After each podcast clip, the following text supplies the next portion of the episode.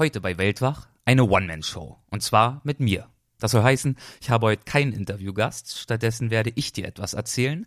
Und zwar über das Thema meines Buches Durch das Herz Englands. Genauer über den Coast-to-Coast Walk. Von Küste zu Küste durch Nordengland, durch drei Nationalparks. Das ist einer der schönsten, vielseitigsten Fernwanderwege der Welt. Besten Dank fürs Zuhören und willkommen beim Weltwach-Podcast. Gespräche mit Landeskennern und Abenteurern. Einblicke in faszinierende Orte. Aufregende Geschichten von unterwegs. Das ist der Weltwach-Podcast mit Erik Lorenz. Der Coast-to-Coast Walk von Küste zu Küste. Das ist ein Fernwanderweg, den ich vor einigen Jahren das erste Mal gemacht habe und er hat mich so begeistert, dass ich danach noch mehrfach in diese Landschaften, durch die er führt, zurückgekehrt bin. Ich habe über diese erste Wanderung ein Buch geschrieben. Es heißt Durch das Herz Englands. Und im kommenden Jahr, im Sommer oder Herbst 2018, werde ich wiederum durch Nordengland streifen. Dieses Mal aber nicht allein. Ich plane eine Reise zu organisieren, auf der ich um die zehn Leute mitnehmen werde. Dazu später mehr. Und wenn das, was ich gleich über diesen Weg, über diese Landschaften erzähle, wenn das für dich interessant klingt, dann schau doch einfach mal auf weltwach.de vorbei unter dem Menüpunkt Weltwach Reisen. Dort ist die Englandreise aufgeführt, die wir für nächstes Jahr planen. Jetzt aber zum eigentlichen Thema, der Coast-to-Coast Walk. Ich gehe mal davon aus, dass du davon noch nichts gehört hast. Mir war ja jedenfalls damals nicht bekannt, bevor ich zielgerichtet nach einem Fernwanderweg Ausschau gehalten habe, der sich für mein nächstes Buchprojekt eignen würde. Ich wollte damals, dass mein nächstes Reisebuch ein Buch über eine große Wanderung werden würde, ich wollte beschreiben, wie es ist, sich eine schöne, geschichtsträchtige Landschaft gehend zu erschließen. Und ich bin dann auf die Suche gegangen und habe über Wanderwege auf der ganzen Welt recherchiert und ich habe mich schließlich für ihn entschieden. Der Coast to Coast Walk ist ein Fernwanderweg in Nordengland. Er verläuft, wie der Name schon sagt, von Küste zu Küste, von der irischen See im Westen bis zur Nordsee im Osten. Er führt dabei unterwegs durch mehrere englische Grafschaften und Nationalparks und insgesamt kommt er auf eine Länge von gut 300 Kilometern, je nachdem, welche genaue Route man wählt. Und was mich so sehr an ihm gereizt hat, als ich ihn dann einmal entdeckt hatte, das waren ja verschiedene Faktoren. Zum einen das Konzept von Küste zu Küste zu gehen. Man wandert eben nicht nur durch irgendwelche Gegenden, sondern es gibt einen klaren Start- und Endpunkt und ein klares Ziel, nämlich von einer Küste zur anderen zu gehen. Und das ist für ein Buchprojekt ganz günstig, weil man dann das Thema recht prägnant zusammenfassen kann. Dann die Landschaften, durch die der Weg führt. Darauf komme ich gleich noch zu sprechen. Zum einen die wirklich aufregende Natur zum anderen aber auch die Kulturhistorie, die Schafszucht, der Bergbau und so weiter. Und dann die Möglichkeit, wild zu campen. Das war wichtig für mich für meine erste dortige Tour. Auf anderen Fernwanderwegen ist das nicht immer erlaubt, aber ich wollte diese Unabhängigkeit und diese Freiheit, an jedem Ort, der mir passt, mein Lager aufschlagen zu können. Und ich muss ganz ehrlich zugeben, dass ich mir zunächst nicht sicher war, ob ein Wanderweg durch Nordengland meinen doch recht hohen Ansprüchen gerecht werden würde. Die meisten meiner Reisen haben mich an ziemlich weit entfernte Orte geführt, in den indischen Himalaya, in den Iran, in die Dschungel von Laos und so weiter. Und ich habe mich schon gefragt, ob England da im Vergleich nicht doch ein bisschen, ja, unspektakulär sein könnte.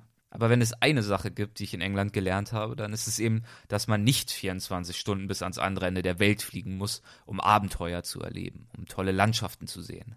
Klar, an weiter entfernten Orten, da gibt es zum Teil noch größere Unterschiede, zum Beispiel im Klima, in der Flora und Fauna, auch in der Lebensweise der Menschen. Das macht diese Art zu reisen natürlich sehr spannend, weil man mit Dingen konfrontiert wird, die man so noch nicht kennt. Man wird überrascht und gefordert und kann seinen Horizont erweitern. Aber wenn es um das reine Naturerlebnis geht, in Verbindung mit einer reichen Geschichte, mit märchenhaften kleinen Ortschaften, wenn es pathetisch gesprochen um das Gefühl der Weite und der Freiheit geht, dann gibt es das auch hier in der Nähe in spektakulärer Art und Weise.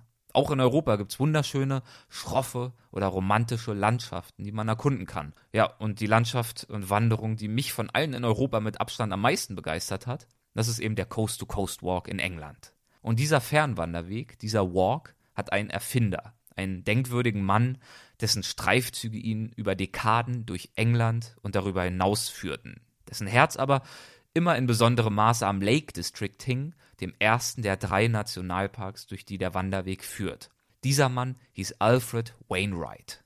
Er beschreibt in sieben sogenannten Pictorial Guides to the Lakeland Fells also bildhaften Führern zu den Bergen der Seenlandschaften. Er beschreibt dort die Routen zu 214 Bergen und Hügeln. Diese Berge werden im Norden Englands und in Teilen Schottlands nicht als Mountains oder Hills bezeichnet, sondern als Fells. Und dementsprechend nannte Wainwright sich selbst einen Fellwalker oder Fellwanderer.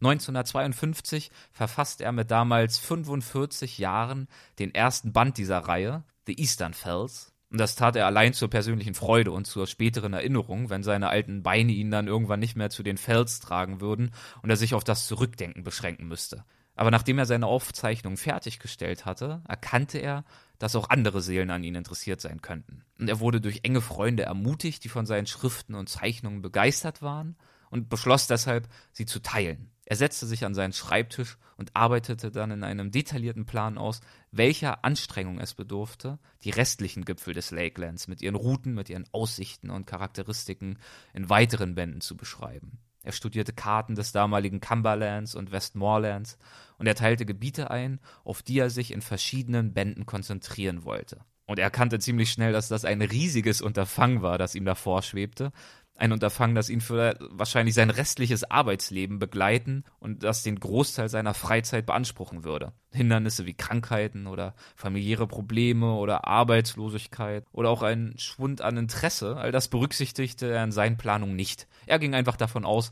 fortan mit unermüdlichem Eifer an diesem ein Projekt zu arbeiten. Im Sommer wandernd, im Winter anhand von Fotos und Notizen zeichnend und schreibend. Und das Ergebnis seiner Planung war, er würde wohl 13 Jahre benötigen, um dieses Projekt zu beenden. Das war seine Schätzung. Ja, und zwei Wochen bevor die 13 Jahre dann abgelaufen waren, da vollendete er mit The Western Fells den letzten Band der Reihe. Ein paar hundert Leute haben mittlerweile ihr Ziel erreicht, alle 214 von Wainwright beschriebenen Gipfel zu besteigen. Diese sieben Bände, die gelten heute als Standardwerke und als Klassiker unter den Führern zu den Fells im Lake District. Und dabei sind sie noch viel mehr als bloße Führer. Es sind wirklich kleine Kunstbände, so kompakt, dass sie beinahe in eine Hemdtasche passen, mit Feinzeichnungen, mit akribischen Beschreibungen und auch mit geistreichen Überlegungen. Sie haben die Bekanntheit und die Beliebtheit der beschriebenen Landschaften nochmal zusätzlich erhöht und ein bleibendes Bewusstsein für sie geschaffen. Mit dieser Lakeland-Reihe erschöpft sich Wainwrights Werk aber nicht. Insgesamt hat er, der wie gesagt erst mit Mitte 40 sein erstes Buch begann, über 50 Bücher geschrieben und viele davon Überwanderungen durch England. Und eines von ihnen ist für die heutige Folge besonders relevant. Es heißt A Coast to Coast Walk, from St. Bees Head to Robin Hood's Bay. Sprich, von Küste zu Küste, von St. Bees nach Robin Hood's Bay. Von der wachsenden Beliebtheit des Pennine Walks, das ist ein anderer Fernwanderweg, hat er damals nämlich die Erkenntnis abgeleitet, dass viele Menschen aller Altersstufen Lust hatten auf die Herausforderung eines solchen Fernwanderwegs. Und er war aber der Ansicht, dass es Zeit war für eine Alternative, für einen neuen Wanderweg. Als Wainwright dann beschloss, von Küste zu Küste zu laufen, da suchte er nach einer Aneinanderreihung öffentlich zugänglicher Pfade. Pfade, die sehenswerte Orte verbanden, und zwar möglichst unter Auslassung größerer Städte und Verkehrsadern. Er wollte, dass die Menschen diese wundervollen Landschaften genießen konnten, die direkt vor ihrer Haustür lagen, ohne Angst haben zu müssen, unerlaubt private Wege zu betreten oder durch wilde Flüsse schwimmen zu müssen oder über Zäune zu klettern oder durch Felder zu trampeln oder durch irgendwelche Vorgärten stapfen zu müssen. Um all das zu vermeiden, gestaltete er also unter Nutzung öffentlicher Wegerechte einen langen Pfad oder eine Kombination von Pfaden, der sich in einem Zickzackkurs quer durchs Land windet. Und dabei ist Wainwrights Zickzackkurs nicht der eine, der offizielle, unumstößlich festgelegte Pfad, dem gefolgt werden muss, sondern es vielmehr eine Richtung, eine Ansammlung von Vorschlägen. Wainwrights Schilderung enthalten immer wieder auch Ermutigungen, nicht jetzt stoisch nur seinen Spuren zu folgen, sondern selbst aufs Geratewohl mal loszuziehen und zu erkunden. Er wollte nicht nur Nachfolger durchs Land führen und ihnen seine Entdeckung mitteilen, sondern er wollte sie vor allem auffordern, selbst ein paar gute Karten in die Hand zu nehmen, um ihren eigenen Überlandweg zu finden. Nicht ohne Grund heißt sein Buch auch A Coast to Coast Walk und nicht The Coast to Coast Walk. Aber während manche Wanderer sich heute hier und da ihren eigenen Weg suchen und einige gar gänzlich eigene Strecken erarbeitet haben, folgen die meisten doch schon noch immer weitgehend seinen Vorschlägen. Nachdem er sie lange anhand von Karten geplant hatte, unternahm Wainwright diese Wanderung dann 1972. Ein Jahr später erschien das Buch. Noch heute unternimmt so mancher Wanderer die Tour von der einen zur anderen Küste mit einer Ausgabe der Wainwright-Schilderung im Gepäck, wenn auch weniger zur Orientierung und mehr, um die eigenen Wahrnehmungen mit den Beobachtungen zu vergleichen, die dieser kauzige Kerl hier in den 70ern gemacht hat. Ich war einer von diesen Wanderern. Jeder Blick in Wainwrights Buch, jeder Abgleich seiner charmanten Skizzen und seiner Zeichnungen mit einer natürlichen Formation, die ich vor mir sah, einem, einem Berg oder einem Bach oder einer Brücke, das war jedes Mal wie eine kleine Zeitreise. Bei der Lektüre seiner Anmerkungen, die ich gern zusätzlich zu den Karten zu Rate zog, da hatte ich oft das Gefühl, als würde der alte Mann mit seinem watteweißen Haar mir persönlich Bericht erstatten, als würde er mich begleiten, hinter mir herstromern und seine eigenwilligen, enthusiastischen Erklärungen abliefern, und mal auf diesen Hügel oder jede Baumgruppe deutend, den breiten Mund zu einem schmalen Lächeln verzogen, aber ja, das war natürlich höchst unwahrscheinlich, denn erstens war er seit 1991 tot und zweitens zu Lebzeiten ein solcher Einzelgänger, dass er sich bei seinen Wanderungen nicht mal von seiner ersten Frau begleiten ließ, wenn er es vermeiden konnte. Wainwright hat schließlich mehr erreicht, als er, der bescheidene Mann, der er war, je zu hoffen gewagt hätte. Sein Buch war der Startschuss zu einer Bewegung, die noch heute, über 40 Jahre später, anhält. Leute wandern von Küste zu Küste. Und wenngleich er weniger präsent ist als früher und seine Bücher, die früher millionenfach verkauft wurden, heute nur noch geringe Auflagen erreichen, wird sein Name doch trotzdem immer mit dem Lake District verknüpft bleiben. Und solange es das Lakeland gibt, werden sich die Leute auch an Wainwright erinnern. Es gab und es gibt Bücher und TV-Serien über ihn. Schon in den 80ern und zuletzt 2007 produzierte die BBC Wainwright-Dokumentation. 2002 wurde die Wainwright Society gegründet, eine Vereinigung, die sein Vermächtnis lebendig halten will. In Deutschland hat kaum jemand seinen Namen je gehört, aber in England ist er vielen nach wie vor ein Begriff. Der Coast-to-Coast-Walk ist sein bleibendes Denkmal, in dem seine Ideale fortbestehen. Und er selbst zeigte sich im Vorwort zu seinem Coast-to-Coast-Führer überzeugt, Zitat, mit Sicherheit kann es keine feinere Route für einen Fernwanderweg geben. Und die Geschichte hat ihm recht gegeben. Der Coast-to-Coast-Walk gehört heute zu den beliebtesten Fernwanderwegen der Briten.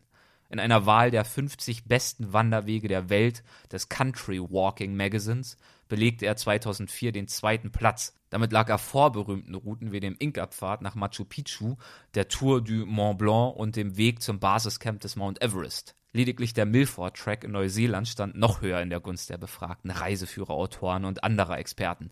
Und auch National Geographic zählt ihn zu den zehn schönsten Fernwanderwegen der Welt. Das ist also der Hintergrund des Coast-to-Coast-Walks.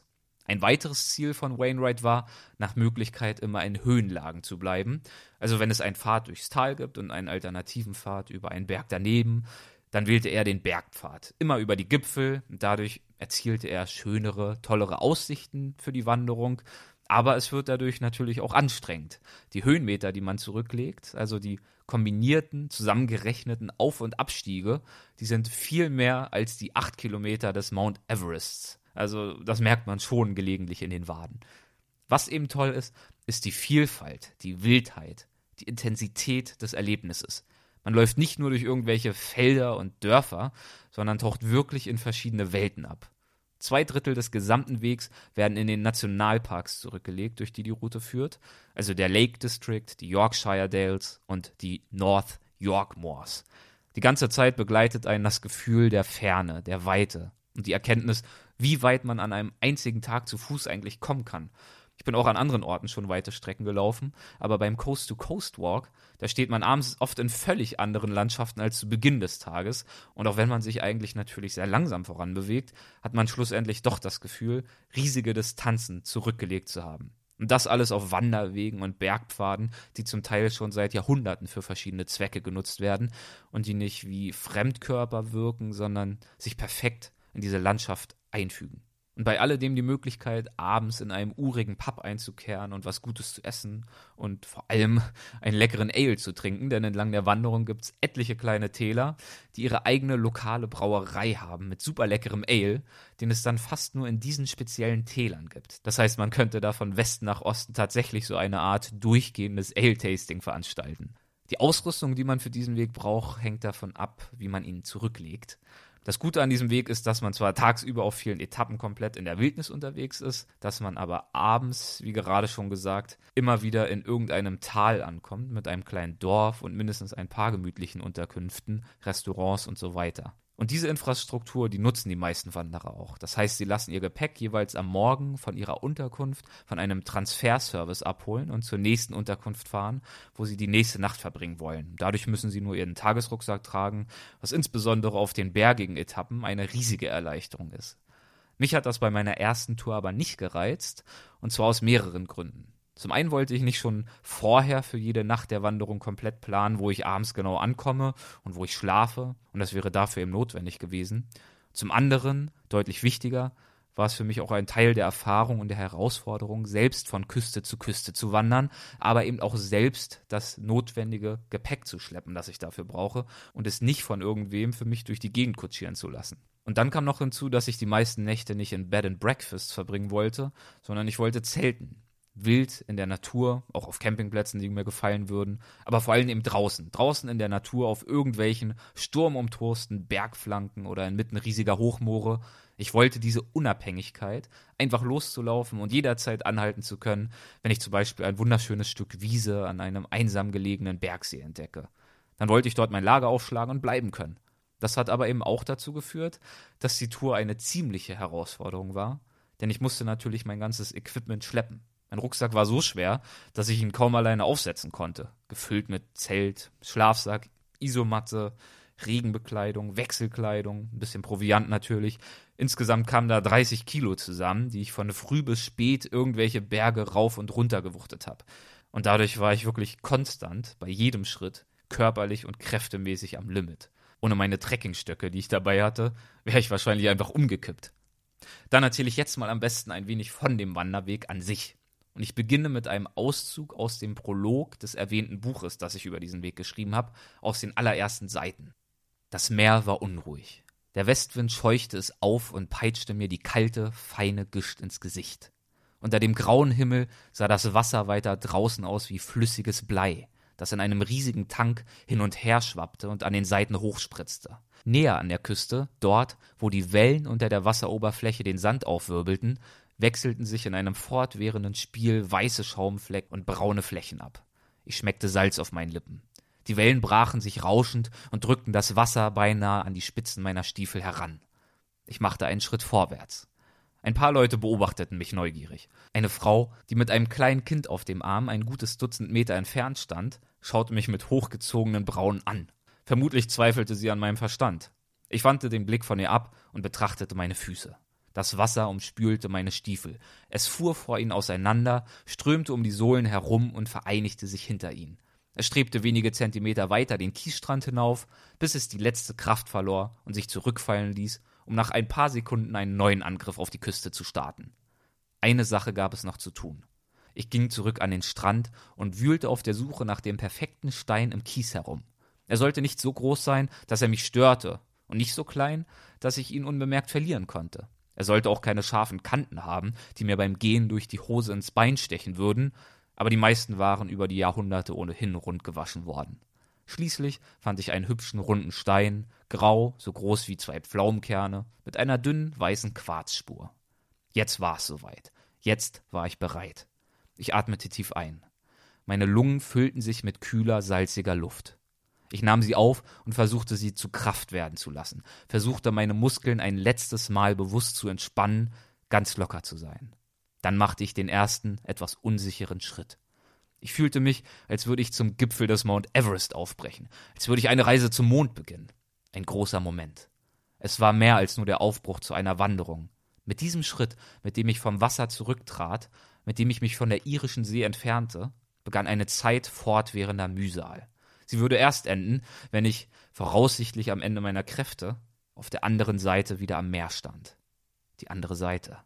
Der Gedanke, dass dies der Beginn meines Versuchs war, England zu Fuß zu durchqueren, beunruhigte und elektrisierte mich zugleich. Ich möchte es nicht dramatisieren. Ich hatte weder vor, einen Kontinent zu durchqueren, noch über tausende Kilometer einem Pilgerweg zu folgen. Der vor mir liegende Weg von West nach Ost erstreckte sich ungefähr über 320 Kilometer. Ich plante keine Großtat, die alle anderen in den Schatten stellen würde. Trotzdem war ich beinahe überrascht, als mich beim zweiten, beim dritten Schritt noch immer keine unsichtbare Kraft hinderte. Ich wartete auf einen inneren oder äußeren Widerstand, etwas, das mich zurückhielt, abhielt. Aber ich machte vorsichtig den nächsten Schritt und dann noch einen. Ich holte noch einmal tief Luft und bevor ich mich versah, war ich auf dem Weg zur anderen Seite. Ja, so fing die Wanderung damals an. Ich habe dort an der Küste zwei wichtige Traditionen befolgt. Zum einen die einen kleinen Kieselstein von einer Küste zur anderen zu tragen und ihn dort auf der anderen Seite wieder ins Meer zu werfen und auf beiden Seiten nicht nur am Strand zu stehen, sondern mit den eigenen Füßen oder wenigstens den Schuhen das Wasser zu berühren, um dann also wirklich sagen zu können, ja, ich bin von der irischen See bis zur Nordsee gelaufen. Abgespielt hat sich das Ganze in einem Örtchen namens St. Bees an der irischen See. Das ist der Startpunkt. Die ersten paar Stunden führt der Pfad dann oben an den Klippen entlang, direkt an der westkumbrischen Küste, bis er dann schließlich landeinwärts abbiegt. Dann führt es durch ein paar Dörfer, über Farmland, über die ersten kleinen Berge und schon da gibt es fantastische Ausblicke auf die Berge des Lake Districts, wie der Nationalpark er heißt. Und auf dieses Gebiet steuert man dann auch immer näher zu, bis man den Lake District schließlich erreicht, diesen Nationalpark, durch den dann die nächsten Tagesetappen auch führen. Und diese Tagesetappen, ich kann es nur immer wieder betonen, sind wirklich grandios. Es geht vorbei an wunderschönen Seen, zum Beispiel am Annadale Water. Dort hat niemand Geringeres als Bill Clinton seiner späteren Frau Hillary seinen Heiratsantrag gemacht. Es geht durch Auenland-ähnliche Täler, über sturmumtoste Gipfel, entlang kleiner, klarer Gebirgsbäche. Es geht auch mal durch sumpfiges Gebiet. Das Wetter kann auch zu jeder Zeit umschlagen. Das heißt, man muss mit Regen rechnen oder mit Nebel, dann wird die Navigation plötzlich schwieriger. Man folgt alten Packpferdrouten und das geht so weiter bis zum Honnester Pass. Das ist ein Pass mit einem Schiefersteinbruch und mit einer Schiefermine, die noch immer in Betrieb ist und die man sich auch ansehen kann. Und dann weiter durch beschauliche Täler und über weitere Gipfel. In einigen dieser Gebiete gibt es auch sehr seltene Tierarten, zum Beispiel das rote Eichhörnchen oder auch Englands letzte überlebende Goldadler. Und nach ein paar Tagen erreicht man dann das Dorf Grasmere das Dorf der Poeten und der intellektuellen Wanderer. Dort hat zum Beispiel der Lyriker William Wordsworth jahrelang gelebt und geschrieben. Den verehren die Briten hochgradig. Und mit ihm waren dort viele andere und haben dort gelebt und gearbeitet. Und er ist früher durch diese Landschaft eben gewandert und hat beim Wandern seine Werke verfasst, hat also den Prozess und den Rhythmus des Gehens genutzt, um seine Kreativität zu beflügeln, vielleicht auch um einen gewissen Rhythmus in seine Verse zu bekommen und in seine Gedanken. er gilt als so etwas wie der Entdecker des Wanderns, als eine Form der Selbstverwirklichung. Es gibt dort in Grasmere auch ein Museum über ihn und es gibt viele interessante Geschichten über ihn zu erzählen und das werde ich auf dieser Wanderung natürlich auch tun, die ich dann im Sommer oder Herbst 2018 anbiete. Es geht dann noch ein paar Tage weiter durch den Lake District bis zu einer Tagesetappe, zu der ich jetzt einen kleinen Ausschnitt nochmal aus dem Englandbuch vorlese. Die wenigsten Wanderer, die vom Ullswater aufbrachen, schienen weiter zu gehen als bis zum Angel Tarn. Der Bergsee wirkte wie eine unsichtbare Barriere. Die nächsten Stunden begegnete mir keine Menschenseele. Ich folgte der Mauer, in deren Windschatten ich beim gestrigen Aufstiegsversuch Schutz gesucht hatte, bevor mich der Sturm zum Rückzug gezwungen hatte, und die nun ruhig, wenn auch etwas zerfallen, dastand. Man konnte meinen, der Sturm, der hier immer wieder gegen sie brandete wie Wellen gegen eine Steilküste, habe sie zerbröckelt, aber es war wohl vor allem das Alter, das an ihr nagte. Sicher stand sie schon seit vielen Jahrzehnten hier. Die großen, schweren Steine trotzten den Gezeiten noch immer. Nachdem ich das Ende der Mauer erreicht hatte, bog ich rechts über einen kleinen Bach und stieg höher. Die Knochen eines sauber abgenagten Schafskeletts lagen leuchtend weiß und gut erhalten im Gras. Aufgrund des vielen Regens war das Fleisch schnell und gründlich verwest. Wegen des Regens standen auch die Pfade unter Wasser, die streckenweise schwer zu erkennen waren. Grau gingen Grau über. Aber das trug nur zusätzlich zur Unwirtlichkeit bei, die diese sich ständig abwechselnden dramatischen Aufstiege und abfallenden, von Büschelgras überwucherten Hänge ausstrahlten. Alles hier oben war rau und widerstandsfähig. Alles außer mir. Mir lief die Nase, mir tränten die Augen, und wenn ich nicht aufpasste und zu heftig keuchte, lief mir auch der Speichel aus dem Mund. Ich schritt weit aus und genoss die immer neuen Tarns, die Bäche, die über die Pfade plätscherten, die felsernen Narben und steinernen Mauern, das gelegentliche Schaf. Es war geradezu überwältigend. Zwar sah ich meine Umwelt bald mit einem gewissen Tunnelblick, da die Anstrengung mich zwang, die Augen stur gerade auszurichten, aber das minderte nicht die Intensität der Erfahrung. Wenn man sich einer solchen Wildnis aussetzt, bleibt kein Platz für Einsamkeit. Erste graue Nebelfetzen strichen um meine Beine, dann war ich in die Wolken hinaufgestiegen. Nun kam mir doch einmal eine Wandergruppe entgegen, und im Vergleich zum Anblick, den sie bot, hielt ich mich ganz gut. Hochrote Gesichter, klatschnasse Haare, konzentriert auf den Boden stierende Augen. Kurz darauf prasselte auch auf mich der Regen nieder. Auf dem Kitzty Pike zogen die Nebelschwaden, die der Wind den Hang vor mir hochtrieb, an mir vorüber und ließen ihre Feuchtigkeit zurück. Von hier aus sah ich das Horsewater Reservoir, ein Stausee im Tal von Mardale. Und dorthin stieg ich nun hinab. Ja, ich habe gerade unter anderem auch den Satz vorgelesen, wenn man sich einer solchen Wildnis aussetzt, bleibt kein Platz für Einsamkeit. Und das stimmt, man ist nicht einsam, auch wenn man allein ist. Und natürlich trifft man auch immer mal wieder Wanderer oder erhält auch andere, unerwartetere Weggefährten, wie im folgenden kurzen Auszug. Es war 18 Uhr. Mittlerweile schleppte ich mich schweren Schrittes voran. Bisher war es an diesem Tag meist bewölkt gewesen. Nicht zu warm, nicht zu kalt, nur gelegentlich ein kleiner Niesel. Optimal zum Wandern. Kurz bevor ich mein Tagesziel erreichte, öffnete sich der Himmel und schüttete seine angestauten Wassermassen auf mich. Eine halbe Stunde später und ich hätte es trocken bis zu meinem Lagerplatz geschafft und mein Zelt aufbauen können. Stattdessen nahm ich einmal mehr unfreiwillig eine kalte Dusche. Ich stand am Rande einer ausgedehnten Kuhweide und suchte unter einer hohen, dichten Hecke und einem Baumschutz. Meist waren derartige Starkregen kurzlebig. Sicher würde die Flut abebben, bevor der Baum das Wasser nicht mehr abhalten konnte. Der Regen regte die Kühe sichtbar auf. Sie warfen die Köpfe umher und schlugen mit den strickartigen Schwänzen. Eine einzelne, weit entfernt stehende Kuh bemerkte mich und bewegte sich in meine Richtung. Ein paar andere folgten ihr, erst gemächlich, dann galoppierend. Zwanzig oder dreißig Sekunden, nachdem ich unter dem Baum angehalten hatte, rannte die gesamte Herde aus allen Richtungen auf die Stelle des Zaunes zu, an der ich stand. Zuvor, als ich am Zaun der Weide entlang gelaufen war, hatte mich keines der Tiere eines Blickes gewürdigt. Das Trommeln ihrer Hufe übertönte das Regenprasseln. Eine halbe Minute später drängten sich hinter dem Zaun, zwei Meter von mir entfernt, siebzig oder achtzig Kühe und starrten mich erwartungsvoll an. Mach was, schienen ihre Augen zu sagen. Sorg dafür, dass es trockener wird. Vielleicht neideten sie mir meinen Baum, denn auf ihrer Wiese gab es keinen einzigen Unterstand. Wenn sie mich anmuten, bildeten sich vor ihren Mäulern Atemwolken. Hin und wieder entleerte eine mit einem Druck wie aus einem Feuerwehrschlauch ihre Blase. Der gelbe Strahl schoss auf den matschigen Boden, es spritzte zu allen Seiten wie sie mich fixierten, hatte ich das Gefühl, als sei ich der Herrscher über alle Kühe, als warteten sie nur auf meinen Befehl, als würden sie für mich in die Schlacht ziehen, ohne mit der Wimper zu zucken. Aber bei meinem derzeitigen Kampf konnten sie mir nicht helfen. Also nahm ich Abschied von meinen Jüngern, denn der Regen ließ nicht nach, sondern er verstärkte sich, als verhöhne er die dürren Zweige und zierlichen Blätter des Baumes über mir. Ja, die Route verlässt dann einen halben Tag später den Lake District und dann geht's weiter vorbei an alten, verlassenen Abteien, an Viadukten, an Flüssen, durch weite Täler und durch erste Moore. Und hier kommt nochmal ein kleiner Auszug aus dem Buch. Lila Heidekraut breitete sich bald aus und gab dem Moor, auf dem es wucherte, mit seinen Blüten und seinem kurzen Geäst eine rotbraune Färbung. Auf- und Abgänges, vorbei an einigen wie aus dem Nichts erscheinenden, erodierten Kalksteinflächen von ein paar hundert Quadratmetern Größe, für die diese Gegend mit dem Namen Ortenfels neben archäologischen Städten bekannt ist. Über tausend Jahre hinweg war diese Gegend intensiv besiedelt und bewirtschaftet worden. Heute hingegen gibt es nur noch ein paar Arbeitsfarmen mit Kalksteingebäuden und einige Dörfer mit schmalen Straßen. Ansonsten prägen hügelige Wiesen, Heidekraut bekleidete Moore und wilde Ponys und Schafe das Bild. Ein sehr schönes Bild wohlgemerkt, weshalb viele Bewohner der Ortenfels sich mit zunehmendem Eifer für deren Aufnahme in den Yorkshire Dales National Park einsetzen. Sie erhoffen sich einen nachhaltigen Schutz der Landschaft und eine Stärkung der lokalen Wirtschaft, unter anderem durch zusätzliche Touristen. Während es immer düsterer wurde, begann ich mich nach einem Nachtlager umzuschauen. Unter mir blitzten immer wieder Teile des Dorfs Orten zwischen den Bäumen und Bodenerhebungen auf. Ich ließ es hinter mir zurück. Steinmauern mussten überstiegen, Seen aus Schlamm und Kuhmist an den Eingängen zu Farmen durchlaufen werden. Der Morast reichte mir bis zu den Knöcheln und haftete an meinen Stiefeln. Auf einem kleinen, erhobenen Stück Weidegrund schaute ich mich um. Hinter mir sah ich die Anhöhen, von denen ich vorhin herabgestiegen war, nur ein winziger Teil der Strecke, die ich heute erlaufen hatte.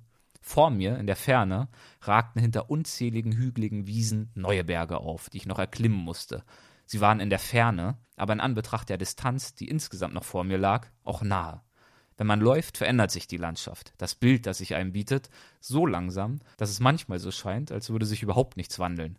Aber dennoch war die Umgebung, die sich mir bot, am Ende eines Tages eine ganz andere als am Beginn.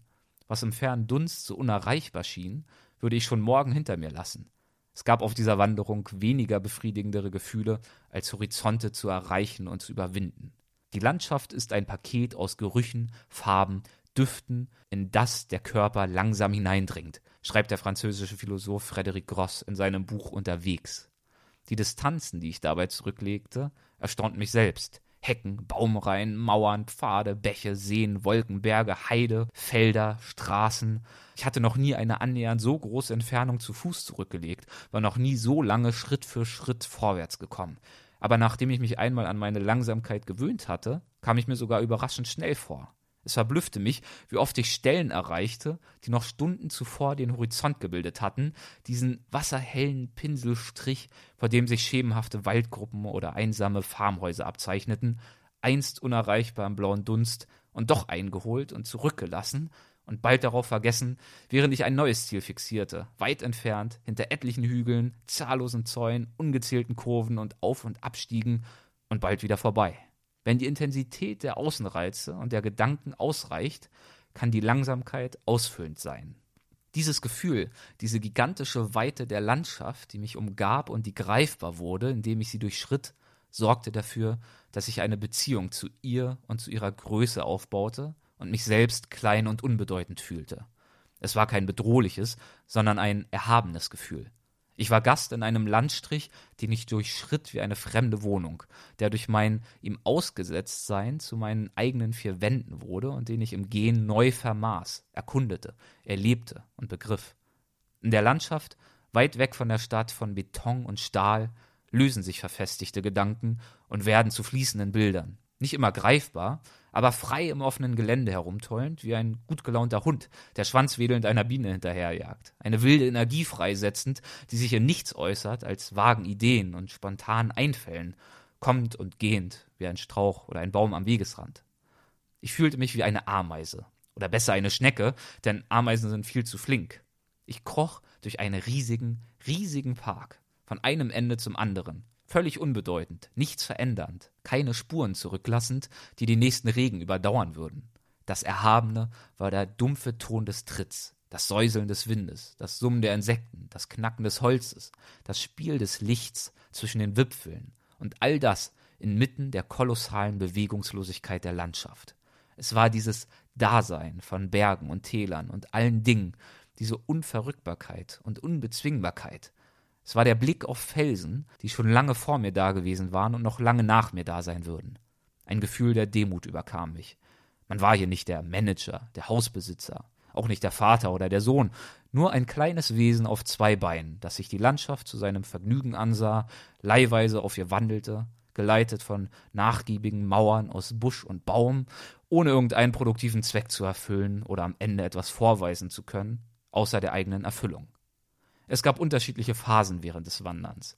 Mal zog ich mich vollkommen aus der Gegenwart zurück, nahm kaum wahr, wie ich über Geröll stieg, über Bäche sprang, über Wiesen stromerte. Dann wiederum füllte mich die Gegenwart aus, so dass in mir kaum noch Platz für etwas anderes war, weder für Gedanken noch für Unaufmerksamkeit. Jeder Schritt, jede Sekunde wurde fassbar, eine nach der anderen. Mit einer endlosen Anzahl an stoischen Schritten folgte ich dem Takt der Minuten, der Stunden, der Tage. Ich suchte mir mein Nachtquartier im rechten Winkel einer Mauer, die mich vor dem Wind und ungewünschten Blicken schützen würde. Die Stelle war die einzige ebene Fläche weit und breit und sie war Teil einer Schafsweide. Als die Zotteltiere bemerkten, dass ich nicht nur kurz zu Besuch war, sondern zu bleiben gedachte, entfernten sie sich, ohne im Fressen innezuhalten. Kurz kämpfte sich die Sonne noch einmal durch das dichte Wolkenmeer und entflammte den Himmel mit ihrer ganzen Grazie und Gloria und während sie sich zögerlich senkte und das Firmament in ihrem zauberhaften Licht erstrahlen ließ, legte sich dieses Licht auch über die Landschaft. Ich baute das Zelt auf, kroch hinein und aß, aus der Öffnung hinausschauend, einen ganzen Walnusskuchen. Langsam kam ich zur Ruhe. Die Schafe näherten sich wieder an, das Tageslicht erlosch. Ich schloss die Augen und die Landschaft zog in stillen Wellen über meinen Körper. Sie wirkte nach, wie wenn man sich im Kreis dreht und zu bald geradeaus gehen möchte die wie zufällig hingeworfenen Hügelketten, das Grau und Blau des Himmels, das blassgrüne Schimmern der Blätter. Ich dachte noch kurz über die Hänge und Mauern nach, die ich heute überwunden hatte, aber ich war so erschöpft, dass ich bald in einen Traumzustand versank. Nur leider brachte der mich wiederum an jene Hänge, zu jenen Mauern und zu den schmerzenden Füßen und Rucksackriemen, die tief in meine Schultern schnitten. Als ich in der Nacht aufwachte, trommelte der Regen herab. Die Schafe waren noch mutiger geworden und grasten um mein Zelt herum. Ich hörte sie Gras rupfen. Auch sie schätzten die windgeschützte Ecke, in der sie sich ausruhen konnten und in der sich nach Regenfällen das Wasser sammelte und das Gras besonders grün sprießen ließ. Der Regen versiegte, und die vibrierende Stille, die sich ausbreitete, war beinahe wie ein eigenes Geräusch. Ich drehte mich. Jede Bewegung, jedes Rascheln klang unheimlich laut in der schreienden Stille, die die Landschaft erfüllte.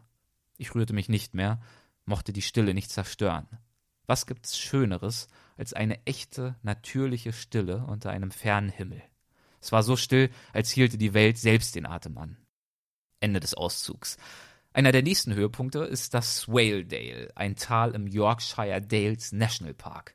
Und das ist wirklich ein atemberaubend schönes Tal mit einer jahrhundertealten Schafzuchttradition, die bis heute anhält eine Hügellandschaft voller uralter Natursteinmauern und Kalksteinhäuser, voller Flüsse und Wasserfälle, Wiesen und Felder, die an den Hängen der umgrenzenden Berge liegen. Es gibt viele Ruinen von alten Minen und so weiter und so fort. Es ist einfach pittoresk und fast schon kitschig schön, aber im positiven Sinne. Ich erzähle jetzt nicht jede Station, sondern kürze etwas ab. Aber ein paar Tage später erreicht man dann zum Beispiel Richmond, das ist der größte Ort entlang der gesamten Strecke und auch einer der schönsten. Es ist eine historische Stadt mit einem beeindruckenden normannischen Schloss. Und dann geht es bald darauf in die North York Moors, eine Hochebene mit sehr schönen Sandstein- und Kalksteinformationen, voller Heidekrautlandschaften und Farnflächen. Und irgendwann erreicht man dann die Nordsee und wandert die letzten Kilometer an ziemlich dramatischen Klippen entlang und man freut sich einfach darauf, das Ziel jetzt bald erreicht zu haben und was Leckeres zu essen, den Füßen eine Rast zu gönnen und anzufangen, die Erinnerungen und Eindrücke zu verarbeiten. Und wenn ich heute mit etwas Abstand an den Coast-to-Coast-Walk zurückdenke, da habe ich ganz unterschiedliche Bilder vor Augen. Zunächst einmal sehe ich wirklich den Lake District mit seinen Seen und schroffen Gipfeln. Das ist ein ganz klares Highlight des Weges. Dann sehe ich, wenn ich an meine erste Wanderung denke, als ich meinen großen Rucksack mit dabei hatte, viele doch recht kräftezehrende Auf- und Abstiege, hoch auf die Berge, wieder runter, wieder hoch und so weiter. Ich sehe, ganz kitschig, Wälder und Wiesen und das klare Bachwasser, das ich den ganzen Tag getrunken habe. Ich sehe und fühle dieses Gefühl der Freiheit, die es bedeutet, Schritt für Schritt im eigenen Tempo durch dieses große Gebiet zu laufen. Und ich erinnere mich auch an die gewaltige Kameradschaft unter den Wanderern. Das ist auch das Tolle an so einer Tour. Menschen, die eine solche weite, zum Teil auch etwas beschwerliche Wanderung unternehmen und sich auf dieses Gehen einlassen und auf die Natur.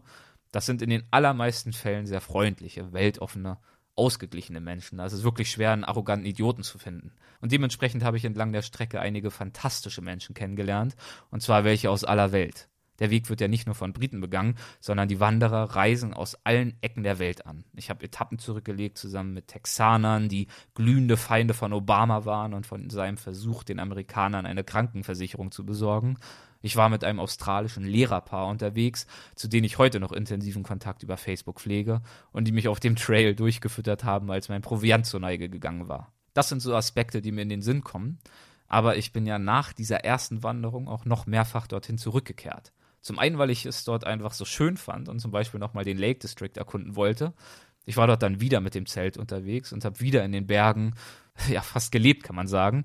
Ich bin also tagsüber durch diese Berge gelaufen und habe mir dann abends eine schöne Stelle gesucht und dort übernachtet. Und das war zum Teil wirklich eine Grenzerfahrung. Mein kleines Einmannzelt und ich bei absolutem eisigem Sturm, mitten im Nirgendwo, tief in der Nacht, keine künstliche Lichtquelle weit und breit, heftiger Regen, mitten in den Wolken. Ja, das ist für mich Natur pur. Und dann war ich zum Beispiel auch nochmal dort, um Teilabschnitte der Strecke meiner Mutter zu zeigen. Das waren dann Tagesetappen mit kleinen Rucksäcken. Also nicht diese riesige körperliche Herausforderung, aber dafür mit mehr Muße die Landschaft noch intensiver zu genießen. Und anstrengender ist es trotzdem, weil die Etappen oft recht weit sind und mit vielen Höhenmetern verbunden, das habe ich ja schon gesagt, die man da überwinden muss.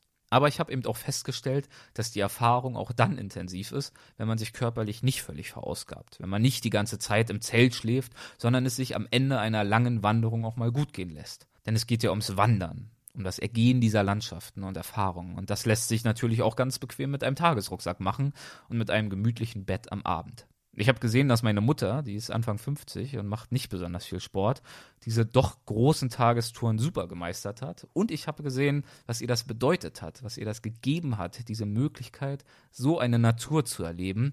Das war für sie etwas ganz Besonderes.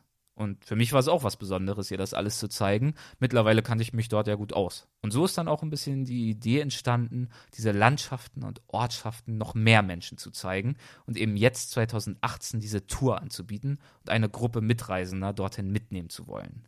Im übertragenen Sinne mache ich das ja schon seit Jahren, Leute an irgendwelche Orte mit hinzunehmen und zu versuchen, ihr Bewusstsein für diese Orte zu schärfen. Das ist ja zum Beispiel meine Hauptmotivation, meine Bücher zu schreiben, die Reiseerzählungen und auch die Länderreportagen. Eben die Möglichkeit, jetzt nicht nur unterhaltsame Stories zu liefern, sondern ein Gefühl für Orte zu vermitteln und Wissen über Orte zu vermitteln, über ihre Geschichte und Eigenheiten, aber natürlich auch dafür, wie es ist, diese Orte selbst zu erleben. Und das setzt sich auch fort im Weltwach-Podcast, in dem ich ja andere Reisende, Abenteurer und Autoren und so weiter ihre Geschichten erzählen lasse. Weil ich höre mich ja nicht vor allem selbst gern reden, sondern ich lasse mich am liebsten auch von anderen Menschen inspirieren und von ihren Erfahrungen. Deshalb bin ich wahrscheinlich auch selbst der begeistertste Hörer dieser Gespräche, weil ich es eben liebe, Menschen wie Michael Martin zum Beispiel dabei zuzuhören, wie sie ihre Abenteuer planen und umsetzen. Und die Idee, das jetzt alles auch über Bücher und Podcasts hinaus in Wirklichkeit zu machen, das ist für mich eigentlich eine Weiterentwicklung der gleichen Sache. Ich möchte den Leuten, die mit dabei sind, helfen, in diese Orte entlang der gesamten Route wirklich einzutauchen und nicht nur durchzuwandern. Das ist mein Anspruch und mein Ehrgeiz. Das heißt, ich sehe mich da zum einen als Guide, als Führer, der den Weg kennt und hier und da auch mal eine Erläuterung abgeben kann. Aber ich werde auch versuchen, ein paar zusätzliche Highlights in die Route mit einzubauen. Zum Beispiel Begegnungen und Gespräche mit Einheimischen. Oder ich werde kleine Lesungen organisieren aus Büchern, die von diesen Landschaften handeln, durch die wir laufen. Oder ich werde abends selbst den einen oder anderen Kurzvortrag zu verschiedenen Themen halten. Und da gibt es wirklich genug spannende Themen. Ich habe mich ja bei der Recherche für mein Buch recht ausführlich damit beschäftigt. Natürlich alles nur in dem Maße, wie es von den Teilnehmern gewünscht ist. Wenn die Leute abends erschöpft sind und ihre Ruhe wollen, dann halte ich auch den Mund, das ist ja klar. Aber ich möchte grundsätzlich anbieten, da etwas mehr in die Tiefe zu gehen, zusätzlich zum eigentlichen Erlebnis der Wanderung und der Natur. Wenn du dich fragst, wie anspruchsvoll die Tour nun ist und ob sie für dich geeignet ist, dann ist zu sagen, ja, sie ist nicht besonders schwer, schon gar nicht technisch schwer, aber man braucht schon etwas Ausdauer und Durchhaltevermögen. Ich bin einigermaßen fit, aber ich bin am Ende eines Tages, an dem ich 25 Kilometer zurückgelegt habe, inklusive einiger längerer Auf- und Abstiege, dann auch wirklich geschafft. Und so wird sicherlich auch den anderen Wanderern gehen. Wenn man Kniebeschwerden hat oder andere ernsthafte Probleme mit den Beinen, dann ist es ungünstig, denn es ist eben ein weiter, langer Weg. Aber ich habe dort auch Kinder wandern sehen, Jugendliche, Rentner, alles. Es gibt also keine Altersvorgaben. Man muss ein Stück weit selbst abschätzen, ob man sich das zutraut und vor allem, ob man Lust dazu hat, über zwei Wochen hinweg jeden Tag oder fast jeden Tag zu wandern. Wenn das der Fall ist und wenn man auch mal die Zähne zusammenbeißen kann, ob wegen der Anstrengung oder vielleicht auch weil es mal regnet, wenn man also gesund ist und eine gewisse Portion Entschlossenheit mitbringt, dann wird das kein Problem sein, dann klappt das auf alle Fälle und dann bin ich mir hundertprozentig sicher, dass du genauso beeindruckt und begeistert von dieser Wanderung sein wirst, wie ich es jetzt schon mehrfach war. Also, wie schon am Anfang gesagt, wenn du Interesse hast, schau einfach mal bei weltwach.de vorbei und klick oben im Menü auf Weltwach Reisen. Dort gibt es alle weiteren Informationen. Ich würde mich jedenfalls freuen, den einen oder anderen Weltwachhörer in England begrüßen zu können und gemeinsam mit euch unterwegs zu sein. Also dann, bis bald.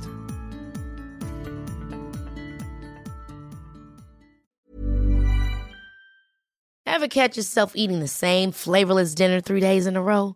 Dreaming of something better? Well, HelloFresh is your guilt-free dream come true, baby. It's me, Kiki Palmer. Let's wake up those taste buds with hot, juicy pecan-crusted chicken or garlic butter shrimp scampi. Mm.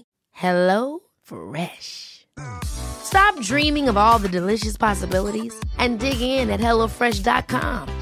Let's get this dinner party started. Planning for your next trip? Elevate your travel style with Quince. Quince has all the jet setting essentials you'll want for your next getaway, like European linen, premium luggage options, buttery soft Italian leather bags, and so much more. And is all priced at 50 to 80% less than similar brands. Plus, Quince only works with factories that use safe and ethical manufacturing practices. Pack your bags with high-quality essentials you'll be wearing for vacations to come with Quince. Go to quince.com/pack for free shipping and 365-day returns.